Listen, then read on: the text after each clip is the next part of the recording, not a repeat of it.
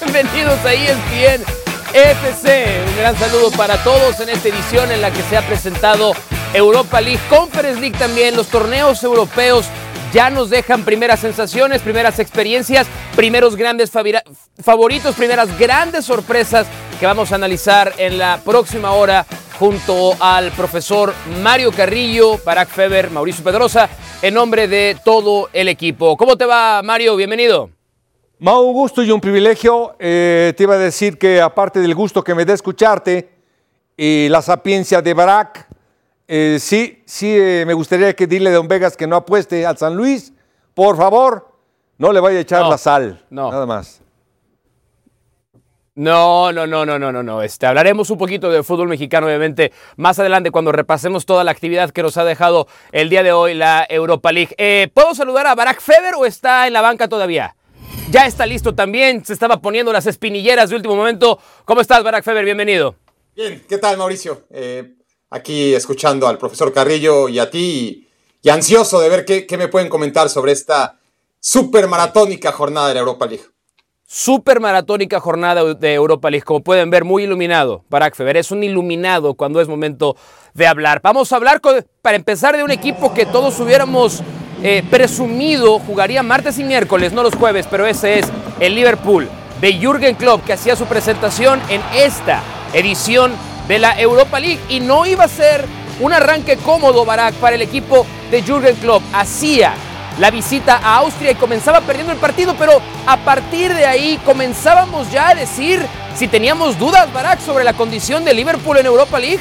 Sí, porque, bueno, ha sido así toda la temporada. ¿eh? Liverpool te fijas, cada partido, te diría, habría que repasarlo, empieza perdiendo 0 y luego lo remonta. Aquí con el matiz de que jugó con 11 futbolistas alternativos. Eh, no es que descansara a la base del equipo, es que metió a Van Dyke porque viene de, cumplir una sanción y, es el único de los titulares que, que, salió al campo. Y ya cuando entra Mohamed Salah, que, que no creo que haya ningún equipo eh, de los candidatos eh, en Europa a, ganar todo lo que juegan. No hay uno que dependa tanto de un futbolista como el Liverpool de Mohamed Salah y hoy quedó de manifiesto otra vez. Sí, Darwin Núñez de penal, entraron para el segundo tiempo Soboslai, McAllister, y a partir de ahí, Mario, Liverpool se parece mucho más o se pareció más a Liverpool que estábamos esperando. Mohamed Salah encaminaba esto con el 2 a 1 el 3 a 1 definitivo para el Liverpool. Sus mejores participaciones o Copa UEFA o en Europa League. Tres veces campeón, una vez subcampeón. Eh, ¿Está obligado este equipo, Mario, por potencial, por historia, por plantel, por técnico? ¿Es el gran obligado a ganar la Europa League 23-24 este Liverpool? Sin lugar a dudas, compañeros. Sin lugar a dudas, Barak lo definió bastante bien. Un equipo que todos esperamos que le vaya bien, que todos esperamos que sea este Liverpool. Tiene otros jugadores, otro estilo, simplemente se caracterizó por el peso específico de Mohamed Salah. Lo sabemos, la calidad. Los demás eh, les falta un peldaño para alcanzar lo que este equipo puede llegar a ser. Cuando hablamos de este Liverpool Barak, y yo entiendo lo que pudo haber intentado hoy Jürgen Klopp, dándole más recorrido y más eh, minutos a futbolistas que no suelen tenerlos habitualmente. Pero sí tiene claramente el mejor roster de esta Europa League y por lo es una pregunta, no es una afirmación, es una pregunta para ti y por lo tanto es básicamente cantado que este es el equipo número uno, candidato a levantar el trofeo. No, porque la Europa League eh, es la competencia más impredecible. Es decir, si hacemos un cálculo en retrospectiva de, de cuál parecía el club más poderoso desde la fase de grupos, y vemos quién acabó campeón, muy pocas veces se cumplió el pronóstico porque los equipos juegan con suplentes, porque los equipos que vienen de la Champions League tienen una vía corta para, para ganar la Europa League con planteles también muy competitivos y porque no es prioridad generalmente la Europa League de aquellos equipos como el Liverpool que tienen claramente un mejor plantel que el resto. Veremos ¿no? Eh, en el grupo de la Champions League donde uno entre el Milan, si no es que el Newcastle, o el Dortmund o incluso el Paris Saint Germain eh, se metan a la, Europa League, si el Sevilla, como toda la vida, no acaba tercer lugar en la Champions y acaba jugando la Europa League, ahí el favoritismo, la clara diferencia que hoy vemos de Liverpool sobre el resto, pues quedará matizada. Eh, el Liverpool ha arrancado bien la temporada en la Premier League. Está muy cerca, persiguiendo apenas un par de puntos por detrás al Manchester City. Y yo rescataba unas declaraciones de Jürgen Klopp, Mario, en la conferencia de prensa, en donde hablaba de la manera en la que está construido el plantel. No está dando a entender Jürgen Klopp, ni mucho menos, que es una temporada de transición para el Liverpool. Pero sí me llamó la atención que no escuché la misma confianza en las palabras de Klopp que escuchamos en otros años. ¿Por qué? Sí, simplemente, y aparte se le nota, eh, la calidad es totalmente diferente, es un equipo totalmente renovado, tiene un solo jugador de aquel Liverpool que todos nos maravilló y estamos acostumbrados a cómo jugaba. Hoy desde los laterales, que es una de sus fortalezas más importantes, hoy por ejemplo no jugó Robertson, que es fundamental por la izquierda, eh, tiene más o menos a los centrales parecidos, el medio campo es totalmente diferente. Eh, olvídate de aquello. Simplemente cuando uno habla así, no se siente tan fuerte al hablar. Tú mismo te das confianza cuando sabes que tu equipo es fuerte. Este equipo aún no lo es. Aún no lo es y está, de, ese lado Jürgen Klopp todavía encontrando la mejor manera de ponerlos a jugar. Pero el estilo no es tan distinto, Barak, que eso tal vez es lo que refresca la idea de que Liverpool va a ser competitivo, no nada más en esta Europa League, sino obviamente tratando de recuperar los puestos que perdió en los últimos dos años en la Premier League. El estilo y el sello de Jürgen Klopp siguen siendo realmente los mismos. Tiene, tiene un equipo de, de Jürgen Klopp eh, garantizado eh, la entrega, el no parar de correr. Eh, el no dar por perdido un partido. Por eso ha remontado prácticamente todos los encuentros en los que se ha visto abajo. Es decir, es un equipo muy fuerte desde lo físico, desde lo mental, pero sí hay una diferencia en la que Jurgen Klopp ya no puede hacer gran cosa. Puede motivarlos, puede instruirlos, puede hacerlos mejores colectivamente, pero la capacidad técnica de sus futbolistas es la que es en comparación con la que tuvo antes, ¿no? Entonces, cuando Mario se refiere al Liverpool de antes, se refiere al Liverpool de las certezas que, tenía a Firmino, a Mané y a Salah en su mejor momento, que detrás de ellos tenía a Fabiño, tenía a Milner y tenía a Henderson en sus mejores momentos. Ya no queda nada de un tridente ni de otro. Bueno, queda Salah del, tridente de ataque y del tridente de, medio campo. Se acabó, el que le daba balanza al equipo. Y los laterales, pues sí, cuando Andy Robertson juega es una de las pocas certezas que mantiene el Liverpool. Alexander Arnold con muchos altibajos, parece que también, eh, también transformado, ¿no? Eh, más en un futbolista de carril eh, central que un lateral a la usanza que, que, factura en contra de Liverpool muchas veces porque no defiende de manera correcta, pero, digamos que esos laterales ahí siguen. Pero todo lo demás, incluido un Van Dyke que, que no está al nivel de otros años y un compañero de Van Dyke o un suplente Van Dyke cuando el neerlandés está expulsado, que está muy por debajo. Por ejemplo, Joe Gómez, hace perder muchos puntos a Liverpool. Y eso, eh, Mau y, Mario, por más que, veamos a un Liverpool con ganas, con determinación, con el sello club, la calidad, por ejemplo, de un defensa central junto a Van Dijk, se nota, se nota que, es muy inferior al de los grandes equipos de Europa. Va a tener pocos días para eh, reponer a sus futbolistas que jugaron hoy por lo menos. Va a enfrentar en la siguiente jornada de Premier League a West Ham United. Hablando de los Hammers. Es el equipo que veremos a continuación. Están de regreso en Europa para enfrentar al líder de la Liga Serbia hasta ahora, el TSC. No jugó Edson Álvarez, está carreando una suspensión de la temporada pasada y hay que recordar que también se fue con algunas lesiones. Pero en el Estadio de Londres tenía mucho, mucho que ofrecer el equipo de David Moyes con un muy activo Lucas Paquetá de arranque. Tenemos que irnos hasta el minutos 46, Barak, donde parecía que se comenzaban a poner una sorpresa por delante. Petar Stanic adelantaba el equipo visitante. Equipo visitante de Serbia, de un municipio en Serbia, un municipio que algunas fuentes dicen que son 15 mil habitantes, otras 30 mil. Bueno, ese equipo se metió a uno de los estadios, bueno, al Estadio Olímpico de Londres, a enfrentar a uno de los equipos más poderosos de la capital, ya no del Reino Unido, ¿no? sino de las grandes metrópolis de Europa. Y bueno, iba ganando 1-0 y, después el equipo de Mois con juego aéreo, con balón parado, con calidad evidente respecto al rival serbio, acabó imponiéndose 3-1. Parece que de manera holgada, pero tuvo que llegar Sauchek, ¿no? Con la especialidad de la casa, remate de cabeza, tiro de esquina y gol. Se está convirtiendo en una de las armas más peligrosas de toda Europa. Los corners cobrados por James Ward-Prowse. Esta manera de cobrar estos corners ya se presenta en el marcador Kudus, que es uno de los grandes refuerzos que ha llegado para esta temporada a West Ham United, el exfutbolista del Ajax. Pero esta manera en la que la pelota parada se está convirtiendo, Mario, en una herramienta principal para el equipo de David Moyes gracias al privilegiado pie derecho de otro de sus refuerzos para esta temporada, James Ward-Prowse.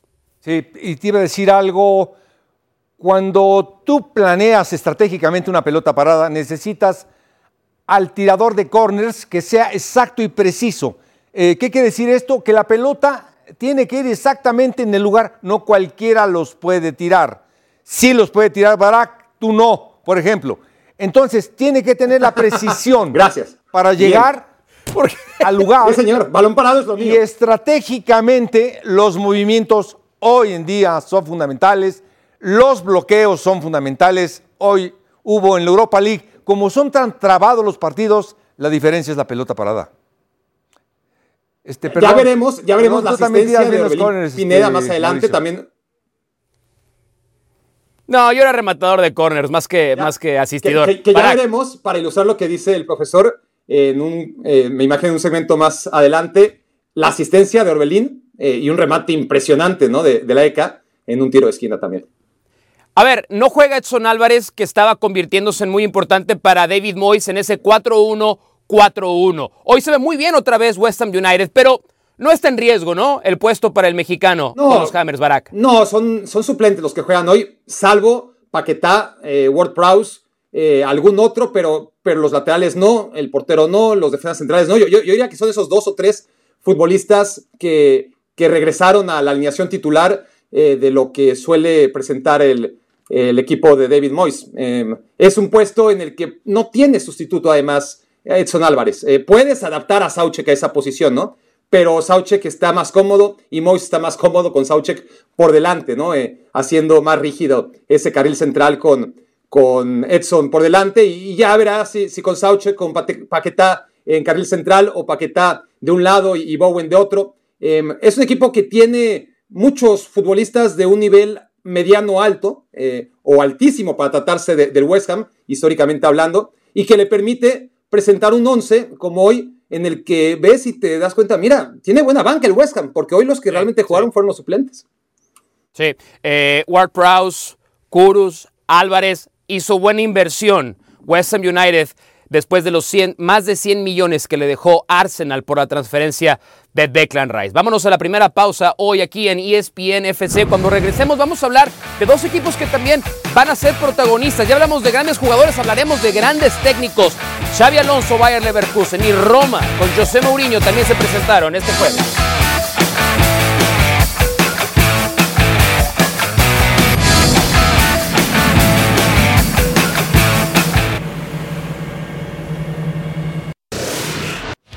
Regreso en ESPN FC. Repasamos lo que ocurrió en el duelo entre el Bayer Leverkusen y el conjunto del hacker. Ah, buenas tardes, bienvenido. ¿Cómo andas, Pedro? Hola. Barack Feber, este Bayer Leverkusen con Xavi Alonso. Juega bien, gana, mete muchos goles, se ha llevado la victoria 4 por 0. ¿Qué te pareció la goleada?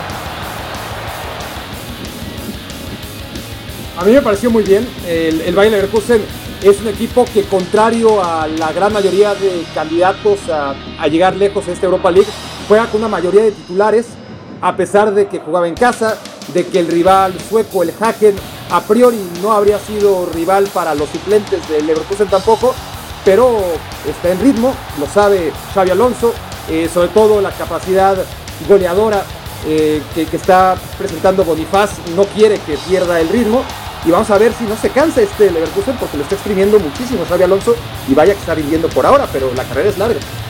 La carrera es larga, pero por supuesto que llama la atención y levanta la mano para ser candidato de otros equipos, es cierto, ahora está en esta misión, pero lo de Xavi Alonso es por demás interesante. Profesor Mario Carrillo, 25 goles a favor, apenas 5 en contra. En los últimos 6 partidos son 5 victorias para Leverkusen, un empate, no ha perdido este equipo anda muy bien dirigido por Xavi Alonso. Sí, y aparte te iba a decir algo, el hacer goles es lo más difícil en el fútbol, la generosidad de la creatividad, aunque hoy se le facilitaron las cosas, el hacerlos es muy difícil. Junto con el Brighton, yo creo que es de los equipos con entrenadores que sorprenden a la hora de atacar. Me, son agradables al ver el partido de fútbol. Platicábamos, Mau, el otro día justamente en este programa, que en esta edición de, de, la Champions, en esta fase de grupos, como que no vemos tanto poder, tanto dominio, tan apretado. Cabe la posibilidad de, si no está tan marcado, quitando el City, el PSG, lo que me digas, cabe la posibilidad de que un caballo negro de este torneo pueda, pueda llegar a ser eso en Champions, pero acá Leverkusen con Xavi Alonso en Europa League pueda llegar a decir, espérenme, yo también soy candidato para que me pongan en los primeros reflectores. Sí, pero es que yo no lo pondría como caballo negro.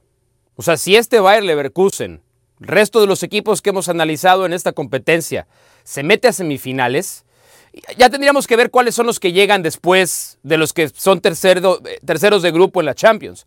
Pero aún así, este es un equipo que tiene una idea futbolística muy bien entendida y a partir de ahí, Xavi Alonso entiende que, por ejemplo, me parece muy prudente que Barak haya dicho, juega con la mayoría de titulares, porque sigue encontrando, ya tiene la idea. Una vez que tienes la idea, y que me corrija Mario Carrillo, que es el director técnico aquí, estoy equivocado, pero ya que tienes la idea, ahora repite esa idea una y otra y otra y otra vez para que se vuelva un mecanismo. Y el Bayer Leverkusen ya tiene mecanismos muy bien entendidos, tanto en recuperación de balón como en estructura de juego. Entonces, yo veo los rivales, veo los equipos que hay hoy en la Europa League y aquellos que pueden ser terceros en Champions League. Si este equipo se mete a semifinales, a mí por lo menos no, no me parecería una sorpresa que llegara lejos.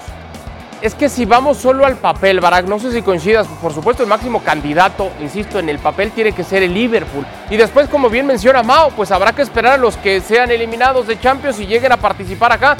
Pero, pero el Bayer Leverkusen, modesto, calladito, sin tanto ruido, por eso me atrevo yo a decirlo como el caballo negro, ¿no? Claro que es un equipo con, con algo de historia, etcétera, pero no parte como en el papel de los grandes favoritos en principio, ¿no? Es que no tiene razón. A fin de cuentas, este equipo, eh, ya con Xavi Alonso llegando la temporada pasada a mitad de torneo, acaba en cuartos de final de la Europa League. Y, ahora tiene más meses de trabajo. Ahora tiene a un carrilero por izquierda buenísimo como Grimaldo, del que adolecía la temporada pasada. Ahora tiene la llegada de un jugador con muchos partidos de primer nivel a sus espaldas, como es Granit Xhaka. Tiene a un delantero que anda muy bien y vamos a ver cuánto le dura al nigeriano Bonifaz, que llega del Unión San Gilois de, Bélgica y, y, está metiendo a dos goles por partido. Eh, en todas las posiciones donde podía mejorar el equipo de Xavi Alonso, ha mejorado. Entonces, si con lo que tenía y con mucho menos trabajo, porque Xavi Alonso llegó de bombero, como Mau Pedrosa a conducir, no sé por qué, eh, el ESPN FC de hoy, eh, así llegó Xavi Alonso la temporada pasada, ahora que él ha tenido la oportunidad de marcar los tiempos de la pretemporada y de la política de fichajes, pues claro que como mínimo este equipo es candidato por futbolistas, por entrenador y por juego a meterse a semifinales. Eh, estoy totalmente de acuerdo y, para mí ahora, ahora mismo es Liverpool y, y Bayer Leverkusen y todo lo demás es debatible. Sí, sí, sí. Pero a, a ver, Mario, yo me acuerdo cuando empezó a sonar fuerte la opción de que Carlo Ancelotti iba a ser el nuevo entrenador de la selección de Brasil. Varios, no me incluyo, ¿eh? varios dijeron, no, ¿cómo va a poder dirigir a Real Madrid si ya tiene la mente en otro lado? Si ya, está, ya sabe lo que va a pasar después, si está solo de paso, quiere terminar su contrato y después irse a Brasil. Con Xavi podría pasar lo mismo, porque si se va Ancelotti, el candidato número uno, podríamos entender que tiene que ser Xavi Alonso. Puede pasar lo mismo que de pronto el técnico quiera, en vez de empezar caminando, trotando, quiera acelerar y decir, me urge que llegue el Real Madrid, o, o, o será lo suficientemente inteligente Xavi Alonso decir, mi presente, mi actualidad es el Leverkusen y lo del Real Madrid, quién sabe si se dé en el futuro. Sí, lo más importante, ya estando en la dirección técnica, eh, el respeto a los tiempos es fundamental. ¿Por qué? Porque sí interviene el trabajo. Ahorita lo que decía Mauricio de mecanizar jugadas, se mecanizan, pero también hay que entenderlas. No puedes meter a un extremo izquierdo de lateral izquierdo, hay que entender la mecanización para que se genere. Y este hombre le entiende. Pero lo más importante que esta sensatez que tiene es para saber que los tiempos son eh, importantes, son universales, te llegan. En el momento que te llegue la va a aprovechar. Si ese lugar va a ser para Javi, va a ser para él, no va a ser para nadie más. No tiene por qué precipitarse porque la precipitación altera a tu equipo y el futuro y todo. Y todo, sí, de acuerdo. Yo sigo pensando, es que es un es un caramelo muy interesante ese del Real Madrid y a cómo está jugando. Ahora también, Mau, después de lo que hizo como futbolista, y creo que al, margen de las camisetas, le hace muy bien en sí a la pelota que un jugador con un pasado como Xavi en su carrera como futbolista esté en el banquillo, iniciando de esta manera. Termina por ser, por donde lo veas, no sé si coincido, termina por ser refrescante para el propio deporte, ¿no? Sí, yo creo que, yo espero que no hables tú nada más desde el deseo, bueno, también. Como madridista. También. De querer arrebatar a un equipo, a un equipo que puede volverse de culto, como este Bayern. Este Bayern Leverkusen tiene tintes de volverse un equipo de culto. No nos olvidemos que históricamente el Bayern Leverkusen es el, el pupas de Alemania, ¿no? El que no gana finales, el que no gana títulos, el que se ha quedado muy cerca, el que ha encantado. Leverkusen con N. Pero Sí, de acuerdo, exactamente. Este, y, y, lo único que hace después es alimentar de jugadores y técnicos históricamente al Bayern Múnich. Entonces yo espero que no sea un deseo el tuyo arrebatarle a un técnico, a un equipo que puede convertirse de culto, por lo menos para mí. Ahora, yo sí creo, hay que, hay que ver la experiencia de, de Xavi Alonso, los equipos en los que ha jugado, pero sobre todo los técnicos que lo han dirigido. Hay muchos jugadores que pasan también por esa misma situación, pero no todos tienen desde una edad muy temprana ni el deseo, ni la disposición, y hay que decirlo también, la humildad para aprender de otros. Y creo que la demostración, desde que era futbolista, de Xavi Alonso es de ser un tipo centrado, congruente, eh, capaz de entender como futbolista, con la pelota en los pies, pero también como líder, hablando, de entender bien los tiempos y las circunstancias y lo que le exige un grupo de jugadores a él. Yo por eso creo que dentro de los proyectos de entrenadores hablamos de muchos y de los que han pasado por el no haber sido jugador, ¿no? Pero creo que Xavi Alonso tiene esta gran ventaja de no nada más haber sido jugador, haberlo ganado todo, exitosísimo, fantástico volante, pero también haber crecido en entornos muy distintos como el de Liverpool, el Bayern Múnich, obviamente el del Real Madrid, el de la selección española y haberse enriquecido de todo eso. Pocos entrenadores entre los 40 y los 45 años van a tener una preparación tan completa como la ha tenido Xavi Alonso hasta ahora. Ya para cerrar el tema, Barak, eh, nada más a ver si estoy entendiendo bien, porque Mauricio Pedrosa lo apunta más hacia mi anhelo, mi deseo, que es verdad, no miente, Mau, existe ese deseo, pero el Barça sí puede con Xavi Hernández y el Real Madrid no puede entonces con Xavi Alonso. No, es, no, no, no, los dos son candidatos naturales eh, desde, que desde que eran capitanes eh, o subcapitanes de, sus equipos. ya sabíamos, jugaba el Barça y el Real Madrid y eran dos entrenadores en la cancha, y si así lo decían, aún sin haber dado ninguna declaración respecto a sus ambiciones después del retiro, todos teníamos claro que Xavi y Xavi, cada uno iba a dirigir en un Barça Madrid eventualmente a sus equipos. Xavi ha decidido la vía rápida, eh, se le han facilitado también las cosas. Se fue a Qatar, aprendió lo que se pueda aprender en Qatar y el Barcelona estaba tan pero tan mal que tuvo que aferrarse a ese clavo ardiendo que era Xavi como única esperanza para renovar cierta ilusión.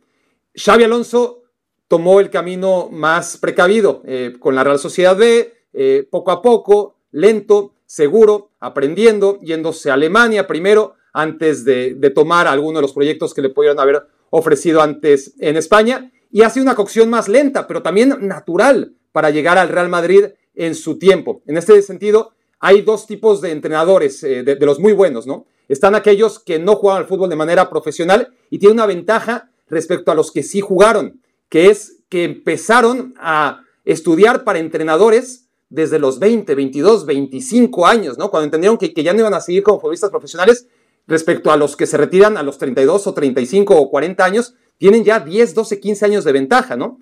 Pero el jugador además tiene la ventaja de haber estado ahí en un vestidor profesional. Y cuando eres como Xavi Alonso, que además de tener esa ventaja, luego te tomaste tu, tiempo, no te precipitaste, no tomaste el primer club de primera división el día después de que te retiraste, tienes esos 10 años de déficit de estudio respecto a los técnicos modernos, pues lo tienes todo.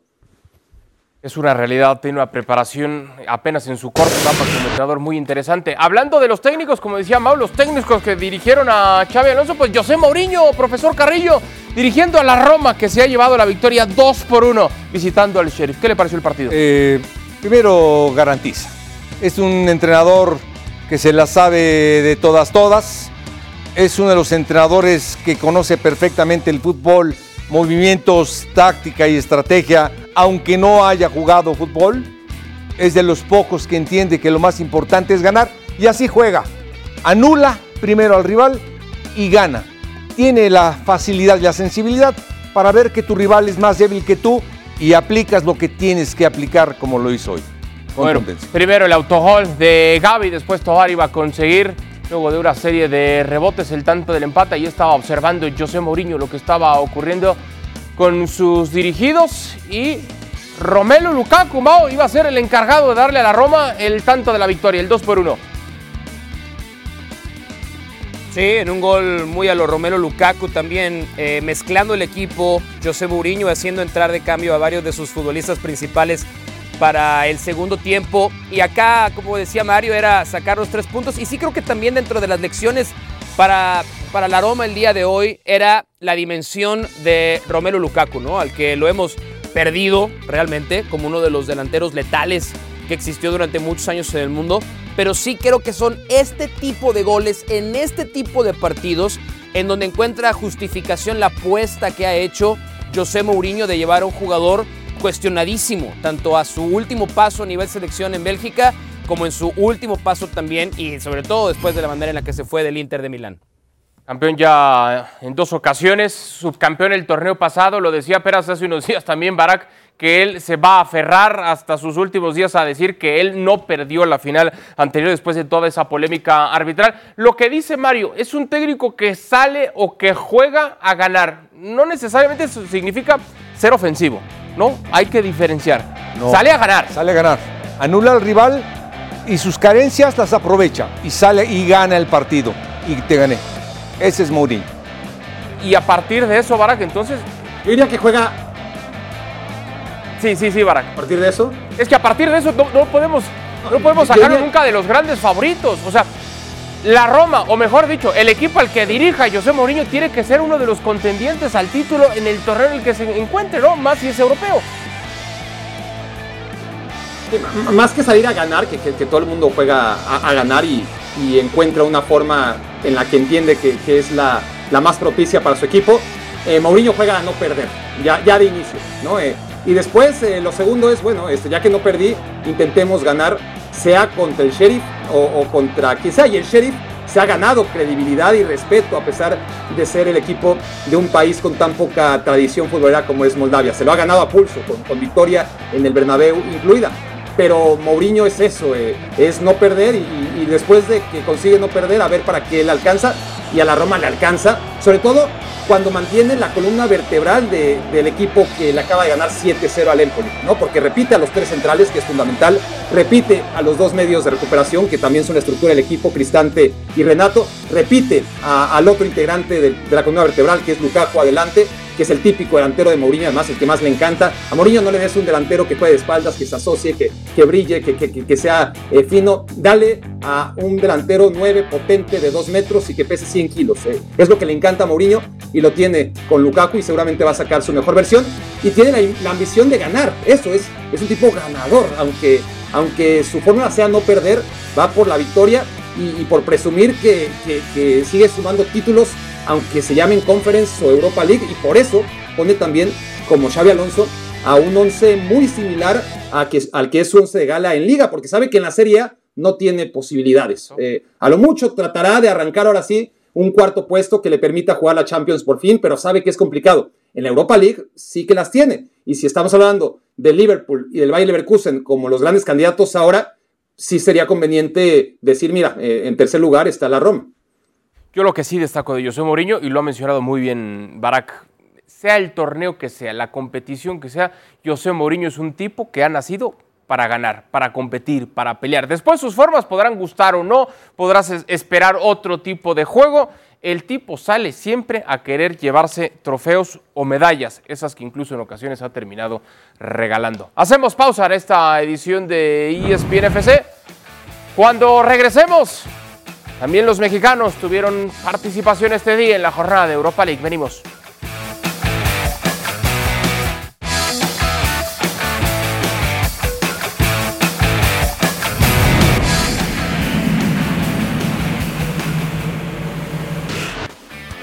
Regreso en ESPN FC, el Brighton se enfrentó al AEK, victoria 3 por 2 para los dirigidos por Matías Almeida Mau. Y por supuesto, siempre, siempre da gusto que haya mexicanos en el terreno de juego. Orbelín Pineda arrancaba el partido y así, por supuesto, Matías Almeida festejaba el primero, ¿no?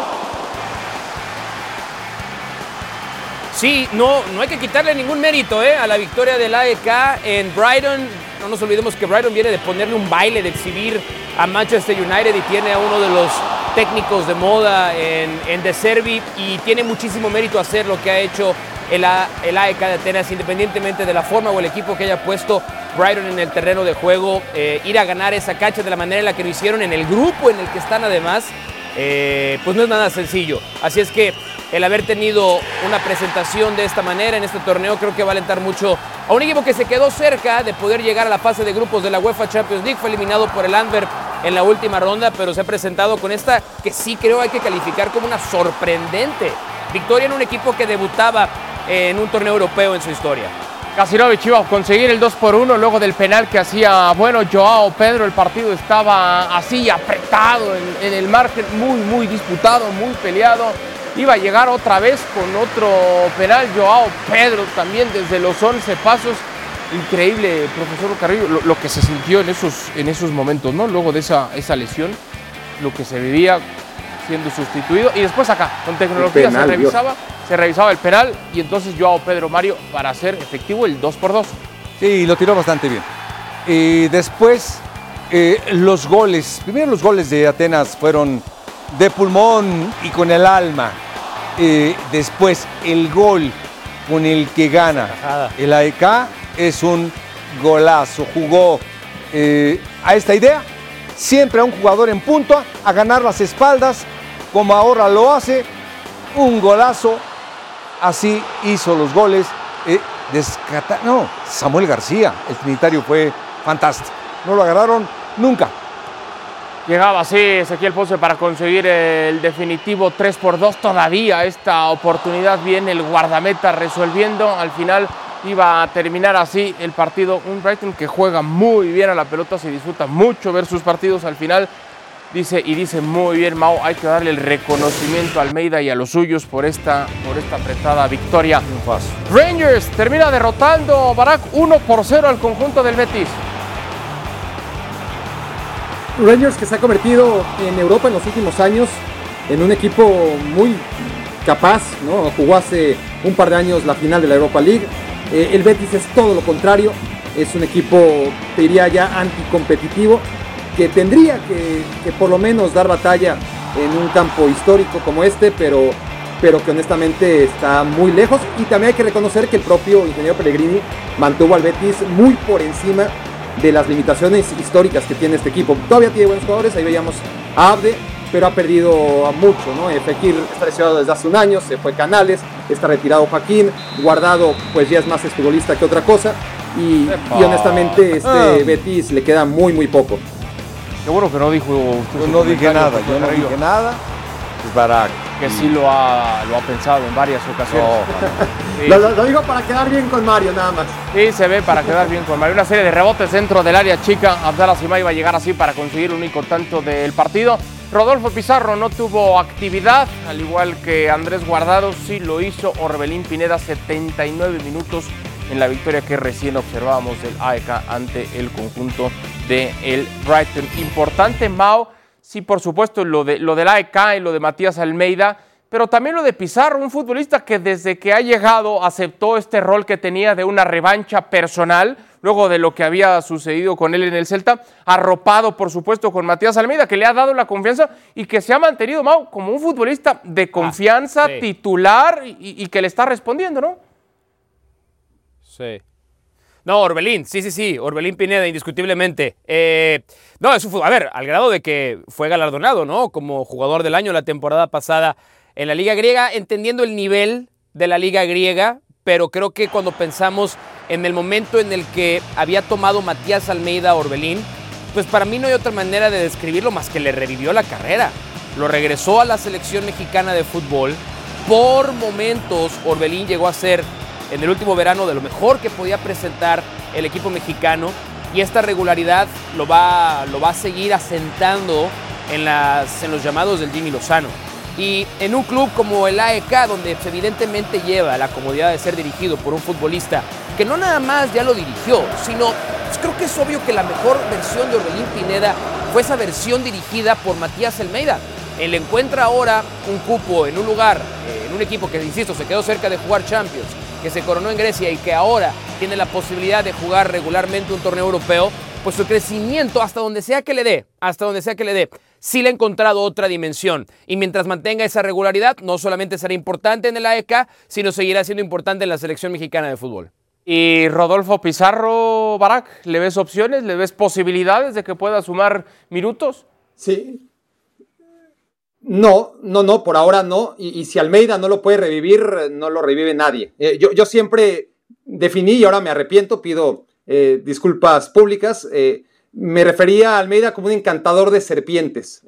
mientras dirigía a, Chivas y ese verbo de, confiar en el futbolista mexicano y, todo lo que era conveniente desde la voz del técnico de Chivas.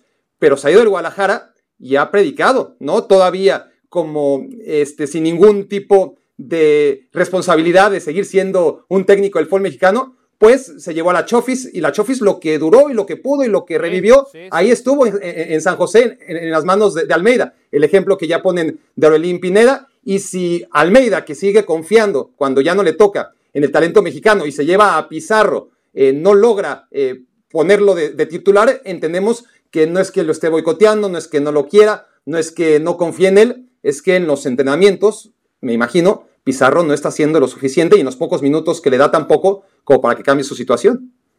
A ver, toca un punto muy interesante, Barak, Mario. Varios, varios, mi compañero. Sí, pero uno en específico, porque normalmente cuando un futbolista mexicano en Europa no tiene minutos, sí somos muy dados a señalar al técnico. Es que no lo quiere, le tiene mala onda, no confía en él, como él nos lo pidió. Y de inmediato vamos asumiéndolo como el enemigo público número uno, es, el técnico de ese equipo, ¿no? Acá lo dice y lo dice muy bien Barak. O sea, si alguien ha confiado en el futbolista mexicano en general, es propiamente Matías Almeida. Ahora, viene de una versión de Rodolfo Pizarro desde Miami y quizá un poquito antes Monterrey, que está muy lejana de lo que el propio futbolista había ofrecido, sobre todo con Guadalajara, ¿no? Yo te digo, eh, si entendí tu pregunta, sí. Eh, primero dirigió a uno de los equipos más difíciles de este país, sí. Guadalajara, en donde las personalidades son totalmente diversas, increíbles. No hay personalidad igual en cualquier parte del mundo que las Chivas de Guadalajara de entrada. Segundo, eh, cuando tú le tienes fe a un jugador que ya te dio, te puede volver a dar y tú tienes que saber cómo hacerlo, en qué momento y cuándo. Lo va a meter él en el momento justo. Hoy se estaba para Orbelín, pero estaba para jugadores más rápidos. Iban a jugar el contragolpe. Eh, Pizarro va a estar para jugar de local. Te la brindo desde ahorita para ti, para Barak, para Mau. Porque confía en él, sabe de sus condiciones, fue campeón con él, sabe de su dimensión, ahorita utilizó esa palabra Mauricio que me gustó mucho, sabe de su dimensión, sabe de sus alcances y un entrenador confía en un jugador, eh, sea chino, alemán, ruso o mexicano, simplemente que le haya rendido, confías en él. Pero en general un poquito más, ha sido más notorio el apoyo hacia el futbolista mexicano. Cuando él dijo, confío más en el mexicano que muchos otros mexicanos, no estaba mintiendo, ¿eh? No estaba mintiendo. Por supuesto que no. Y lo dijo bien. Hoy el que hizo el gol gan es un argentino y el que hizo volar a todos fue uno de Trinidad y Tobago, nada más. Samuel García. Es cierto, siento que le quieres quitar un poco de amor por, por México, Matías Almeida. No, bueno. Y ahí, y ahí sí lo ha demostrado. Hacemos pausa y al regreso el América. El América es líder del fútbol mexicano. Venimos.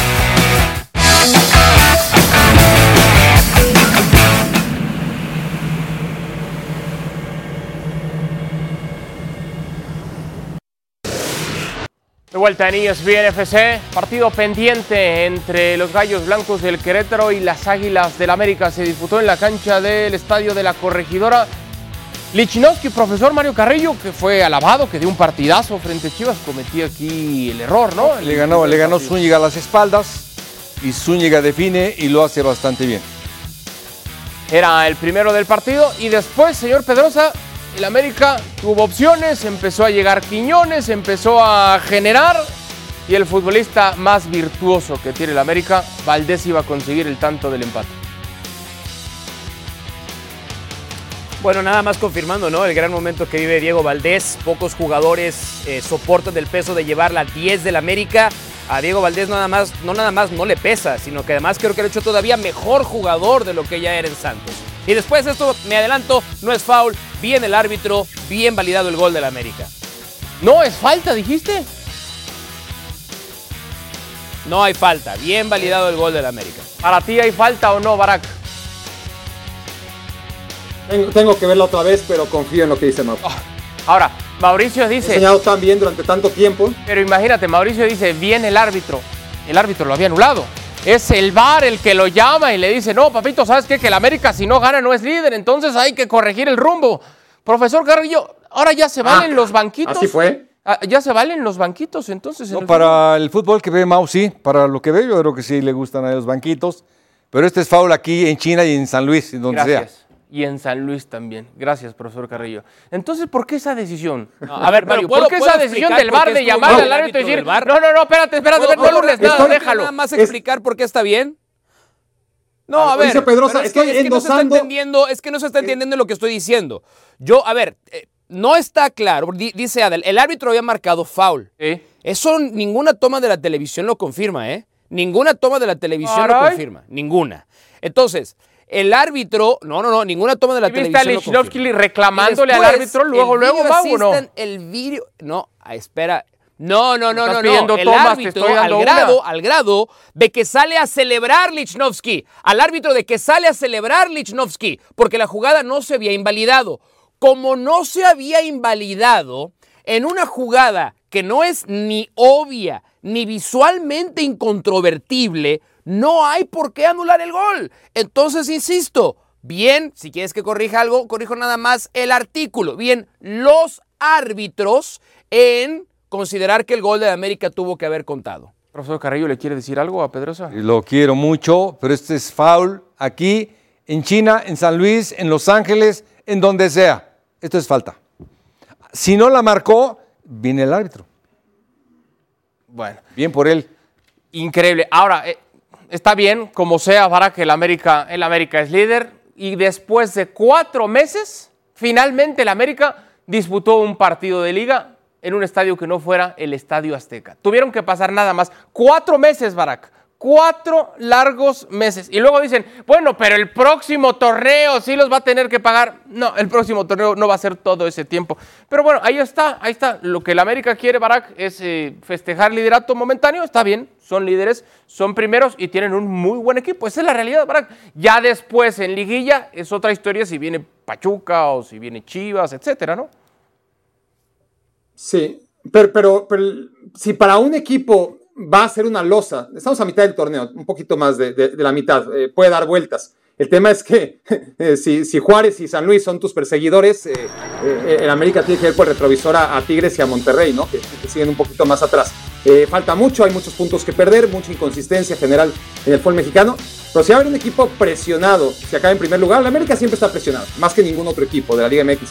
Pero con los antecedentes de tantos lideratos recientes que han quedado entorpecidos por una eliminación temprana en la liguilla, pues eso todavía va a hacer que el América llegue con una presión extra que no necesita, ¿no? Que no necesita de cara a la fase final del fútbol mexicano, porque ha tropezado varias veces y nadie valora ni va a valorar nunca, ni los americanistas, ni mucho menos los antiamericanistas, el mérito que tiene un equipo que lo puede dirigir eh, Jardine, lo puede dirigir eh, eh, Solari, lo puede dirigir el, el Pío Herrera, lo puede dirigir Ortiz y con todos acaba siendo líder siempre.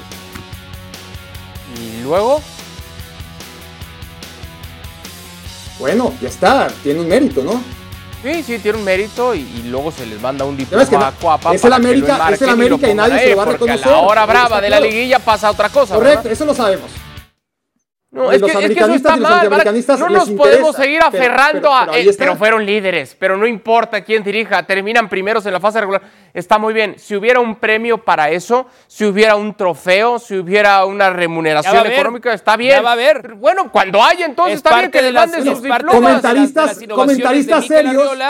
comentaristas serios estamos para reconocerlo y ya está. Por eso nosotros pedimos que el, nombre, el trofeo lleve por nombre el trofeo Santiago Solari al equipo que va a regular. Ningún técnico en la historia del fútbol mexicano se ha quejado tanto como Santiago Solari. Entonces, el trofeo Santiago Solari será, será entregado a las Águilas de la América. Pero sí, aquí hay que ser campeón al final de la liguilla. Eso es verdad. Eso es inobjetable. Como inobjetables son dos cosas. Uno, que América es el mejor equipo del torneo. Dos, y que ayer el gol de Lichnowsky estuvo bien convalidado. Y tres, el Quiñones es para el equipo resto del mundo. Junto con la pareja, sí, por supuesto, con la pareja infernal. Le faltó más. Bueno, no podemos hacer cambiar de opinión a Mauricio Pedrosa. Bueno, hacemos pausa y venimos.